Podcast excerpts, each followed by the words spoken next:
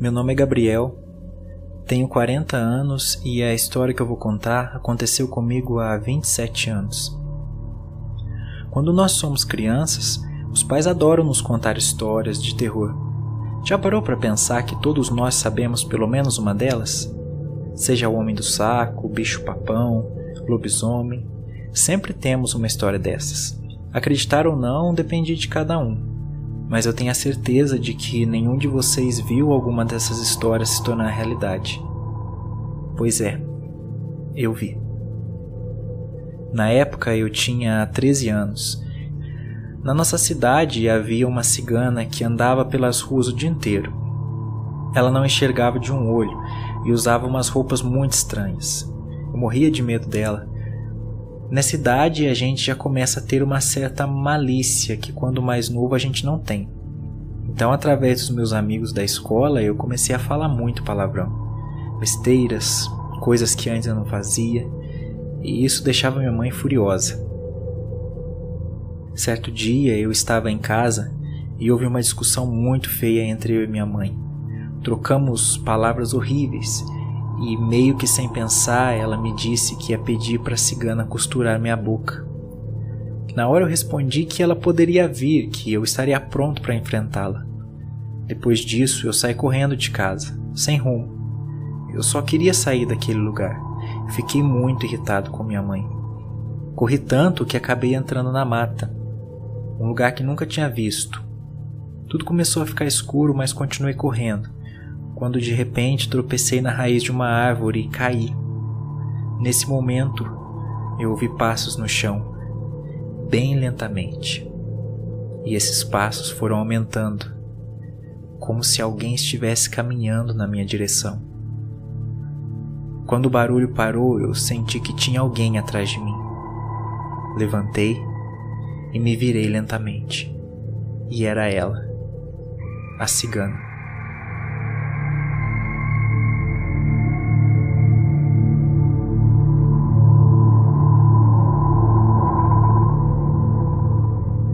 Fiquei sem reação. Meu coração disparou ao olhar em seus olhos.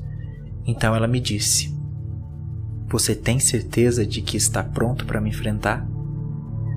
Depois dessas palavras, eu fiquei completamente sem ar e a cigana desapareceu. Eu não conseguia respirar. Aí então eu senti algo andando dentro do meu estômago. Estava vivo. Eu sentia mexer. Essa coisa começou a andar pelo meu corpo e subiu até minha garganta. Nesse momento eu comecei a cuspir sangue e eu não conseguia respirar. Estava engasgado com o meu próprio sangue. A coisa que estava andando dentro de mim queria sair. Eu estava sentindo. No desespero, eu coloquei minha mão na boca na esperança de puxar aquilo e consegui agarrar uma linha. Comecei a puxar e senti alguma coisa me arranhar por dentro. Quanto mais eu puxava, mais me arranhava. Mas eu estava tão desesperado para tirar aquilo de dentro de mim que eu só continuei puxando. E tirei da minha boca uma linha enroscada em uma agulha de costura. Nesse momento voltei a respirar. A cigana então apareceu e segurou minha cabeça. Foi horrível. Eu queria sair correndo, mas não conseguia. Ela então, sem a menor piedade, começou a costurar minha boca com a linha e a agulha que havia saído de dentro de mim. Foi a pior dor que eu senti na minha vida. Ela furava de um lado para o outro e enquanto a linha passava entre os furos da minha boca, a dor era insuportável. Doía tanto que eu comecei a passar mal. Minha cabeça girava muito. No final, eu nem estava me debatendo mais, depois disso, eu apaguei. Não me lembro de mais nada. Acordei em uma cabana, sozinho. Logo imaginei que era a cabana daquela cigana, mas não tinha ninguém lá. Levantei e comecei a procurar desesperadamente alguma coisa que me ajudasse a tirar aqueles pontos da minha boca. Consegui encontrar uma tesoura e comecei a cortar a linha. A tortura começou novamente. A dor era insuportável, mesmo eu tentando tirar com o máximo de cuidado possível. Terminei de tirar os pontos chorando muito de dor, mas havia conseguido. Minha boca começou a sangrar, então eu fui até a torneira para lavar. Estava muito dolorida e inchada. Eu não sabia o que fazer, estava assustado e chorando muito. Só queria sair daquele lugar. Fui correndo para a porta e acabei vendo uma escrita no chão da cabana que dizia: Tudo está consumado. Eu li e saí correndo, sem olhar para trás.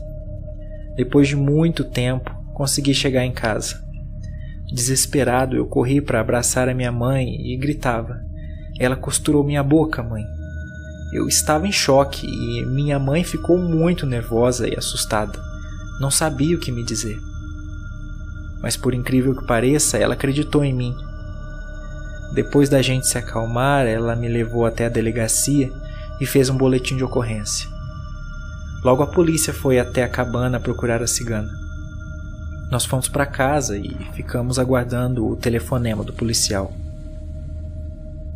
O telefone tocou e eu atendi. Era o policial. E para minha surpresa, ele deu uma notícia que eu jamais desejaria escutar. O policial descobriu que a cigana estava à procura de um ato de maldade para com uma pessoa.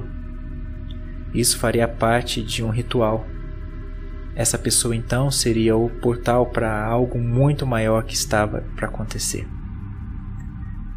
Então ele me disse que passar trotes era uma coisa muito feia e que ele poderia levar minha mãe presa por conta disso, pois a cigana havia morrido há três dias atrás.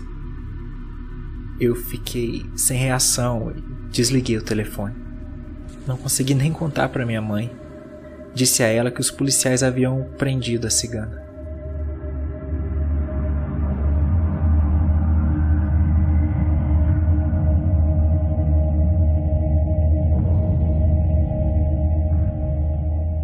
Já se passou muito tempo e vocês devem estar se perguntando se algo maligno realmente aconteceu comigo ou não. Eu não sei dizer para vocês com detalhes sobre o ocorrido, mas agora eu estou preso por assassinar minha esposa e minha filha e deixar seus corpos expostos em duas cruzes no quintal da minha casa.